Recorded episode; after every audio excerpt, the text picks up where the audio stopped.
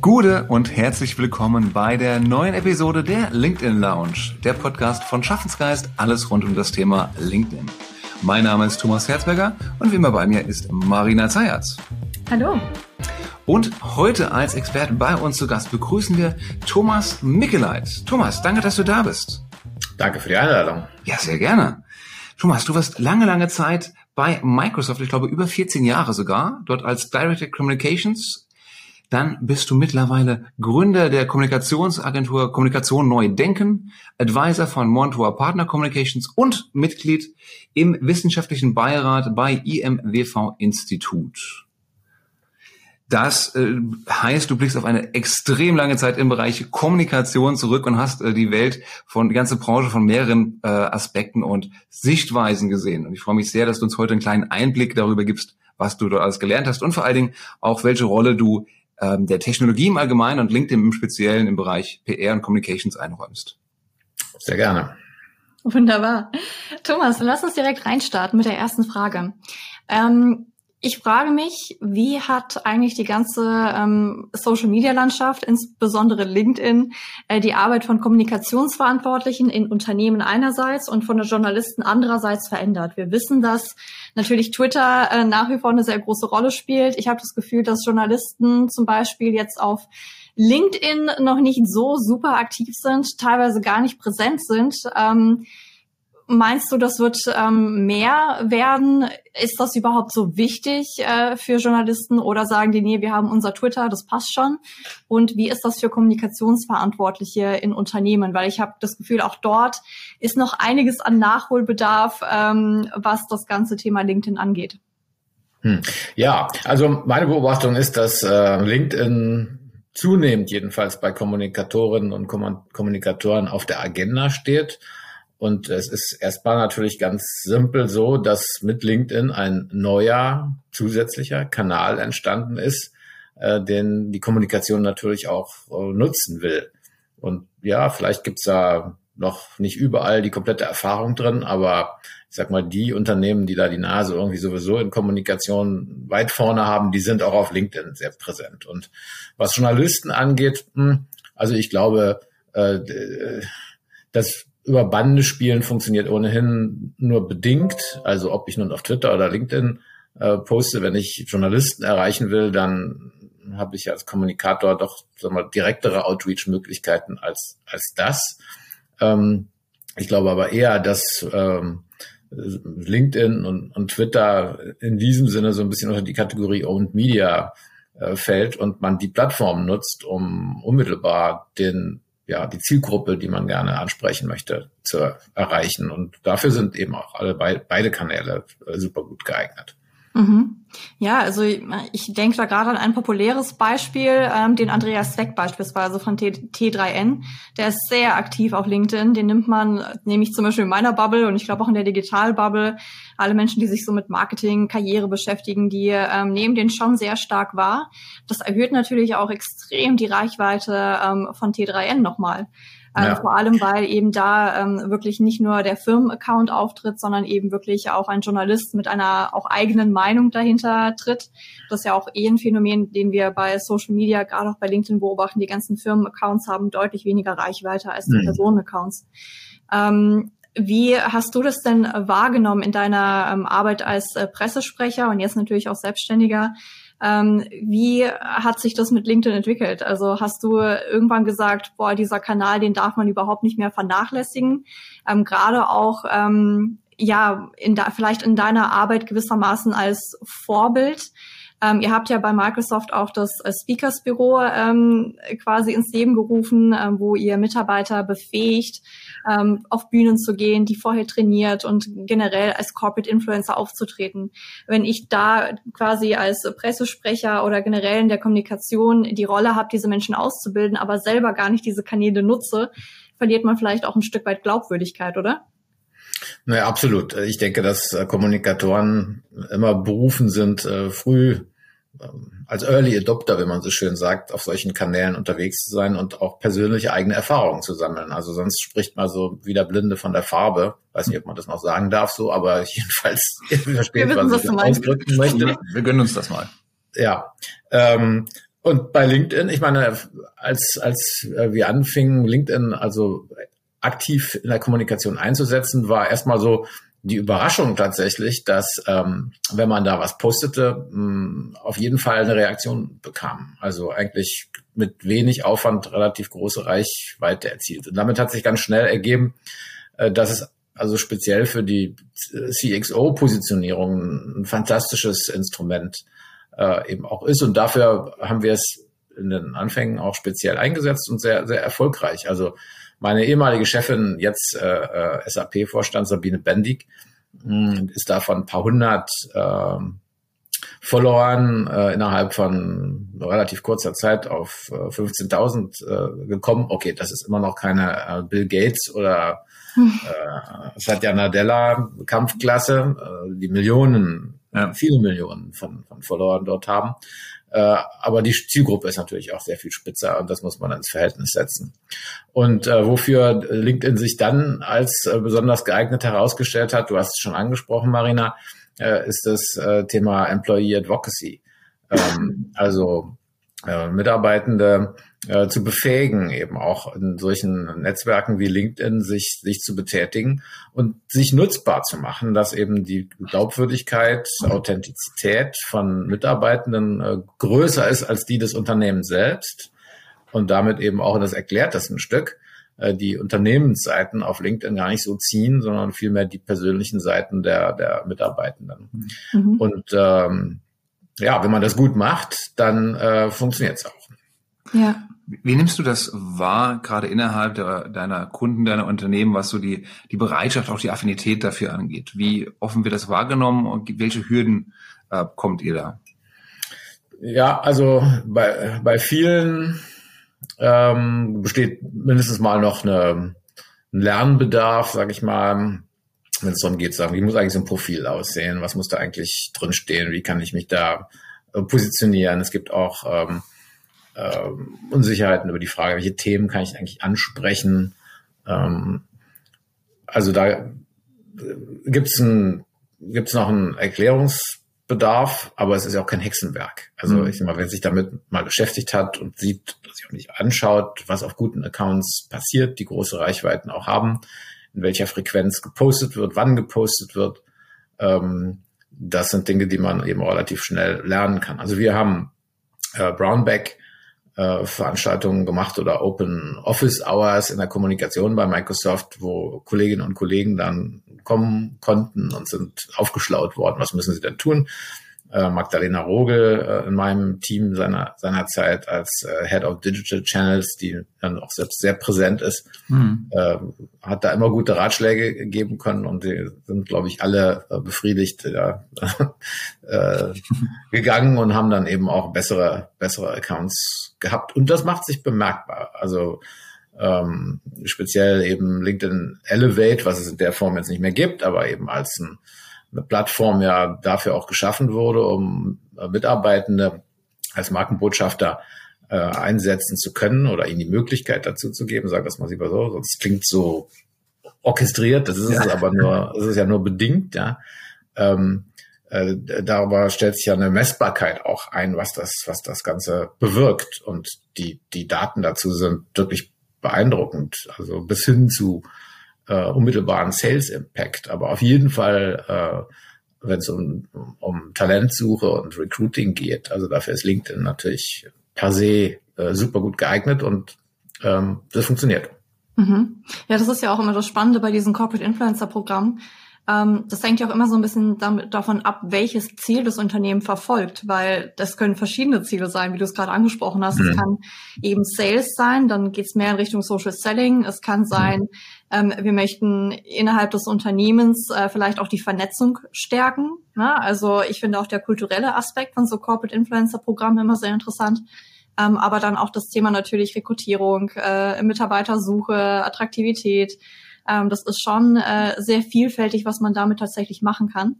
Ähm, wenn wir gerade auch schon so ein bisschen in Richtung interne Kommunikation gehen. Ich habe jetzt vor kurzem von einem Kunden gehört, der gesagt hat, du Marina, äh, für uns ist ähm, LinkedIn mittlerweile als interner Kanal äh, Reichweitenstärker wir erreichen, wenn wir etwas über LinkedIn posten, äh, mehr Leute innerhalb der Company, als wenn wir das ins Intranet stellen. Ähm, wie siehst du diese Entwicklung? Ähm, sollten wir uns da Sorgen machen als Kommunikateure? Ja, nein? Ähm, nimmst du das überhaupt so wahr? Ähm, ich habe diese Diskussion auch, also explizit mit der Ansprache, ja, lohnt sich eigentlich noch so in so interne Social-Netzwerke wie Emma zum, zum Beispiel ähm, hm. Zu investieren, wenn ich doch LinkedIn habe, auf denen ich die Mitarbeitenden auch wunderbar erreichen kann. Ähm, als äh, Kommunikator muss ich sagen, habe ich da mindestens mal eine gespaltene äh, Haltung zu. Also klar, und es war schon immer so und ist jetzt noch viel mehr so, dass wir auch über Bande über externe Kommunikation intern spielen. Also das hat man früher mit Zeitungsartikeln geschafft, die Leute gelesen haben. Heute lesen sie Posts in, auf LinkedIn oder an anderen Plattformen. Das ist auch okay. Die Frage ist nur, ähm, möchte ich es befördern, dass ein Dialog über company-interne äh, Dinge auf öffentlichen Plattformen stattfindet. Und da würde ich sagen, sind doch die, das kann eigentlich nicht das Ziel sein. Also erstens ähm, gibt es natürlich sensible Themen, wettbewerbssensible Themen, die möchte ich nicht auf einer Social Plattform äh, diskutiert haben. Äh, auch wenn es eine seriöse, sagen wir, sehr businessorientierte wie LinkedIn ist. Aber auch das hat aus meiner Sicht da nichts zu suchen. Dafür gibt es eben Intranets, dafür gibt es Social-Plattformen äh, innerhalb der Unternehmen und äh, die sollten auch da entsprechend für eingesetzt werden. Dagegen, äh, wie gesagt, es spricht nichts dagegen, dieses über Bande spielen auch in gewissem Maße zu instrumentalisieren. Also Sorry, Thomas, wenn ja. ich dich kurz unterbreche, über ja. Bande spielen, was genau meinst du damit? Naja, indem ich, indem ich eine, eine, eine Kommunikation, die äh, mit der ich Mitarbeitende erreichen möchte, äh, über externe Plattformen spiele. Also mhm. das kann, das kann ein Interview sein, was der, was der Vorstandsvorsitzende oder die Vorstandsvorsitzende mit einem Medium führt und indem die Mitarbeitenden das dann lesen, spiele spiel ich also über die externe Bande eigentlich eine interne Zielgruppe an, das meine ich damit. Mhm. Und, und das funktioniert eben in gleicher Weise auf, äh, auf LinkedIn, aber natürlich auch mit anderen äh, Plattformen. Und das ist, das ist auch ein, ist immer ein bewährter Bestandteil im Kommunikationsmix aber sollte auch an der Stelle seine Grenze haben, wenn es umgeht, wo wird dann der Dialog darüber geführt. Und den würde ich lieber auf, den, auf einem Intranet oder in, internen Social-Plattformen sehen als öffentlich. Mhm. Das heißt, LinkedIn eigentlich auch als ein schöner Kanal, um vielleicht ähm, ja mal zu sehen, wer überhaupt noch in dem äh, Kosmos der Kollegen unterwegs ist. Ähm, das ist ja auch so eine Sache. LinkedIn hat ja schon noch dazu beigetragen, dass gewissermaßen Silos abgebaut werden. Ich habe auf einmal gese mehr gesehen, was äh, der Kollege aus dem Accounting macht äh, oder dass er sich vielleicht auch ähm, für die Themen Working Dead oder so interessiert. Und dann kann ich dieses Gespräch nehmen als Aufhänger, um vielleicht gemeinsam Kaffee trinken zu gehen oder ähm, mal ein, ähm, ja, ein Gespräch über Yammer anzubandeln oder über E-Mail. Ähm, das finde ich auch nochmal einen sehr interessanten Aspekt. Ja, naja, also ich bin da nicht so euphorisch, ja. Also wenn, wenn das dann alles so ist, ja, dann ist es für mich eher ein Indikator, dass die internen Kommunikationsplattformen nicht so gut entwickelt äh, sind, äh, dass sich das ein Ventil sucht auf solchen externen Plattformen. Mhm. Ähm, und das wäre für mich ein Alarmsignal zu sagen, mh, hm, wenn also da ein Bedürfnis besteht, ja, also von Mitarbeitenden sich auf externen Plattformen zu finden, dann habe ich was versäumt, intern zu bauen, um das möglich zu machen. Hm. Äh, also wir haben bei, bei Microsoft zum Beispiel so eine, ähm, so eine ähm, App äh, eingeführt, mit der man sich also so eine Art Blind Dates zum Mittagessen verabreden kann, solche Geschichten. Äh, die sind genau, verfolgen genau diesen Zweck, Silos abzubauen, das Netzwerk zu erweitern, Kolleginnen und Kollegen zusammenzubringen. Und das also würde ich immer präferieren, solche internen Instrumente auch einzusetzen, äh, damit die nicht die Notwendigkeit besteht, das auf, auf externen Plattformen zu machen. Dass das geschieht, ja, ähm, ist so. Aber für mich wäre es eher ein Indikator, wie gesagt, dass man da noch Nach Nachholbedarf hat in seinen internen Instrumenten und dass da noch einiges drin ist. Mhm. Um sich auch nicht abhängig zu machen im Endeffekt. Ja, also abhängig in dem Sinne macht man sich ja nicht. Also höchstens das, das LinkedIn wie eben mit Elevate dann plötzlich irgendeinen, irgendeinen Kanal ab, abstellt, den man, der einem nicht mehr zur Verfügung steht. Aber ähm, nochmal, also ist, ich, ich finde, es ist ein, wir wissen alles, dass gerade jetzt in diesen äh, Corona-bedingten virtuellen äh, Zusammenarbeiten ein viel stärkeres Bedürfnis auch da noch entsteht, so einen informellen Austausch zu haben. Mhm. Und das äh, Teams und auch zwischen Vorgesetzten äh, und, und Mitarbeitenden da Wünsche bestehen, ähm, ja, dieses Informelle auch intensiver zu, zu pflegen. Und wenn ich das intern nicht bereitstelle, dann bahnt sich das seinen Weg eben auch äh, auf andere Art und Weise. Mhm. Und es ist sicherlich besser, als gar nichts zu haben. Mhm. Aber ich würde trotzdem immer eine, eine, andere, andere Präferenz haben, wie, wie man das dann auch äh, bereitstellt. Mhm. Gerade auch mit Ausblick auf 2022, welche Rolle würdest du LinkedIn einräumen im Kommunikationsmix, gerade für B2B-Unternehmen? Ja, also die, die, die nimmt täglich zu, kann man ja sagen. Äh, ich äh, finde es erstaunlich, dass auch LinkedIn gelungen ist, so lange und auch anhalten, auch wenn es viele, viele andere Stimmen da auch gibt, sagt, naja, das wird jetzt so ein bisschen wie Facebook und fangen da an, irgendwelchen Unsinn auch zu posten. Ich, nach meiner Beobachtung ist die Community auf LinkedIn da ziemlich ervers gegenüber solchen Verflachungen und äh, straft die auch ab. Äh, und das finde ich toll. Und damit hält LinkedIn auch so seine Relevanz. Äh, und mit den zusätzlichen Instrumenten, die auch dann eben angeboten werden für, weiß ich, Sales Navigator und, und, und andere äh, Instrumente, die man da dazu buchen kann, ähm, bekommt man also äh, Hilfsmittel in die Hand, die ja eigentlich nicht, nicht zu kompensieren sind, mehr durch irgendwas anderes. Und das ist mhm. Also deswegen, der Bedeutungsgewinn ist ganz offensichtlich. Ähm, und vor allem ist natürlich die, die großartige Möglichkeit eben für jeden Einzelnen, äh, sich da auch zu positionieren und ähm, auch so seine eigene Brand dabei zu bauen, jetzt mal ganz unabhängig auch vom, äh, vom Unternehmen. Und das hat alles, steht ja alles in Wechselwirkung. Also ähm, alle profitieren am Ende davon. Idealerweise. Ja. Ähm, Thomas, ähm, lass uns doch nochmal ähm, als letztes Thema heute über Comtech sprechen. Ähm, ich glaube, ich habe diesen Begriff von dir als erstes gelesen, hm. Ähm, wo du auch sagst, hey, also die Zeiten, wo wir ähm, so Pi mal Daumen PR und äh, Kommunikation gemacht haben, sind halt irgendwie vorbei. Ähm, wie würdest du Comtech beschreiben? Ähm, und wie weit sind die Unternehmen da aktuell, was dieses Thema angeht? Ich habe das Gefühl, dass ähm, PR ähm, innerhalb von Unternehmen immer noch relativ äh, oldschool unterwegs ist, wenn ich das so sagen darf.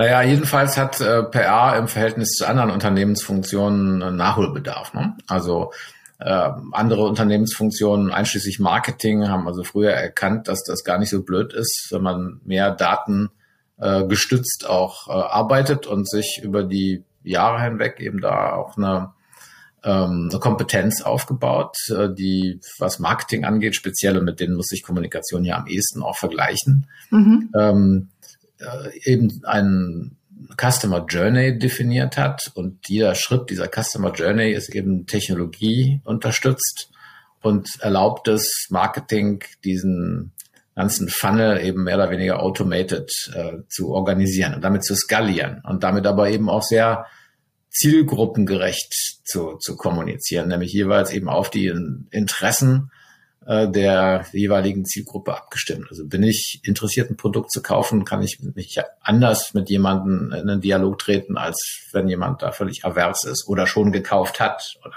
so.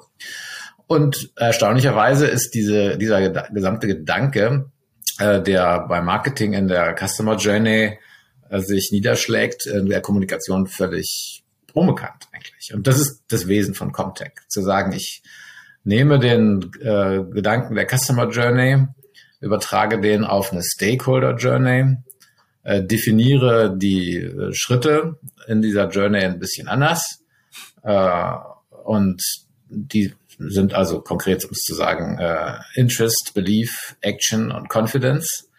Und auf die Art und Weise ähm, definiere ich also genau eben auch unterschiedliche ähm, Bereitschaft, äh, wie ich eben mit den jeweiligen Stakeholdern in Dialog treten kann.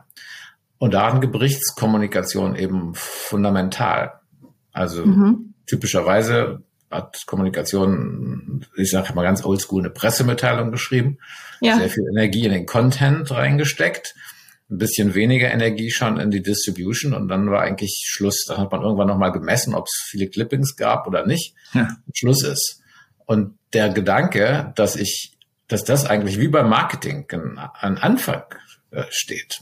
Und dass ich dann über Dialogplattformen in den Dialog mit den Stakeholdern gehe und die zum Schluss eben zu überzeugten Anhängern meiner Marke mache, äh, der ist relativ äh, neu. Und tatsächlich ist der auch erst seit wenigen Jahren diskutiert, kommt wie oft aus den USA äh, und ist zum ersten Mal jetzt äh, breiter durch den European Communications äh, Report ähm, äh, bekannt geworden. Eben auch mit der Erkenntnis, dass man eigentlich so diese Digitalisierung ähm, ganz gerne hätte, aber auch nicht weiß, wie es geht. Also zwei Drittel äh, der Kommunikationskolleginnen und Kollegen sagen in dem äh, Report, ähm, dass sie sich damit überfordert fühlen und nicht wissen, was sie eigentlich tun sollen. Und das liegt einmal daran, weil sie keine Strategie haben. Äh, das liegt aber auch daran, weil sie keine Markttransparenz haben über was gibt es denn eigentlich für Tools, die mir helfen könnten, das zu tun. Mhm. Und äh, damit also mit anderen Worten überfordert sind. Und das kennzeichnet im Moment die Situation, wie sie ist. Und ich äh, kämpfe äh, mit der Arbeitsgemeinschaft Comtech äh, erstmal darum, dass das bewusst wird. Mhm. Und zweitens auch konkrete Hilfestellungen zu geben. Äh, was muss ich denn tun, um diese digitale Transformation der Kommunikation ähm, abzubilden und damit eben auch ähm, ja, Comtech zu verwirklichen. So, also dass mhm. der, der Zug dahin geht und dass das im Prinzip richtig ist, ich glaube, da gibt's kaum eine Auseinandersetzung drüber. Äh, eher, sag mal, das Unbehagen darüber, dass man eben nicht weiß, wie man es tun soll. Ja, was würdest du denn ähm, jetzt Kommunikationsverantwortlichen raten, die zu 60 Prozent, äh, zu 66 Prozent der Menschen gehören, die geantwortet haben, wir fühlen uns überfordert und wissen gar nicht wie. Was wären denn so die ersten drei Schritte, um sich dem anzunähern? Ja, also es ist immer schlau, nicht zu versuchen, alles auf einmal zu machen. Ich meine, das kann man machen, wenn man Geld ohne Ende hat und Ressourcen äh, hat und auch die entsprechende Kompetenz sich einkauft. Ne? Das kann man natürlich machen. Ähm, und dann ist auch gut. Aber wenn man das nicht will oder nicht kann, dann empfiehlt sich zu schauen, was sind denn eigentlich die Prozesse in, mein, in meiner Struktur, wo ich äh, mit dem geringsten Aufwand den, die größte Wirkung äh, erziele. Und diesen Prozess zu, zu digitalisieren. Also ich will es mal simpel sagen. Alle beschäftigen sich irgendwo mit Media Analytics aber machen das in einem sehr rückständigen Art und Weise, nämlich zu Reporting-Zwecken. Also ich bösartig gesagt am Ende immer die Höhe des Clipping-Stapels messen. Ja, das ist aber nicht ausreichend, ja, sondern man wird also zum strategischen Kommunikator, indem man so die Sensorik ausbaut, die einem hilft, dann mhm. eben auch Kommunikation strategisch äh, zu betreiben. Und das tut man, indem man zum Beispiel über diese Sensorik feststellt, was interessiert denn bitte eigentlich draußen die Welt? Mhm. Also nicht nur auf diesem Sender, auf der Sendetaste zu stehen, sondern auch mal zu hören, äh, was läuft denn? Äh, und damit meine Kommunikation anschlussfähig zu machen. Und so eine Kleinigkeit, also scheinbare Kleinigkeit, ändert aber ganz, ganz, ganz viel in der, äh, in der Effizienz auch von dem, was ich an Kommunikation betreibe. Also damit würde ich immer mal anfangen. Das ist mhm. der erste naheliegendste Schritt. Also erstmal auch einfach den Datensatz äh, sicherzustellen, zu sammeln, Daten zu sammeln, aus denen ja. man dann später auswerten kann. Genau, also mit der Sensorik geht es los und der, die Sensorik erstreckt sich auf verschiedene Themenbereiche, also von Media Analytics über Social Listening, über also interne Datenpunkte, ja, Nutzung von, von Social Collaboration Systemen und so weiter und so fort. Und die wenigsten machen sich überhaupt Gedanken darüber, dass, dass das erstens geht und zweitens zu welchem Effekt das führt. Und das lernen wir gerade gemeinsam, äh, wie man das auch äh, schnell verbessern kann. So, das ist, das ist das Vorgehen, mal so in a nutshell. Super. Prima, Thomas, herzlichen Dank dir. Ähm, wir haben hier einen kleinen Abriss gemacht über große, relativ wichtige Themen. Ähm, aber ähm, auf jeden Fall ein sehr guter Einblick oder Einblicke. Vielen, vielen Dank dafür. Ja, nochmals vielen Dank für die Einladung. Hat Spaß gemacht. Sehr gerne, sehr schön, dass du dabei warst. Und ja, Marina hat das gesagt, wir haben viele Themen jetzt nur anreißen können. Ich glaube, wen das noch mehr interessiert, äh, Thomas, der darf dich auf, äh, unter anderem auf LinkedIn äh, kontaktieren. äh, und Folgen lohnt sich auf jeden Fall. Definitiv, ja. Wer da schlauer werden möchte. Vielen Dank, Thomas. Äh, vielen Dank, liebe Hörerinnen und liebe Hörer. Das war unsere Episode ähm, mit Thomas Mickeleit zum Thema Comtech zum Thema, welche Rolle hat eigentlich Kommunikation ähm, auf LinkedIn? Wie muss, ähm, kann LinkedIn das Internet ersetzen? Ähm, wir haben darüber gesprochen, inwieweit auch die, äh, ja, sich Presse und Kommunikation einiges von Marketing abschauen kann und wie sich die Kommunikationsabteilungen verändern sollten, wenn sie erfolgreich sein wollen auf sozialen Medien. Thomas, dir nochmal vielen Dank und liebe Hörer, bleibt uns gewogen. Bis zum nächsten Mal.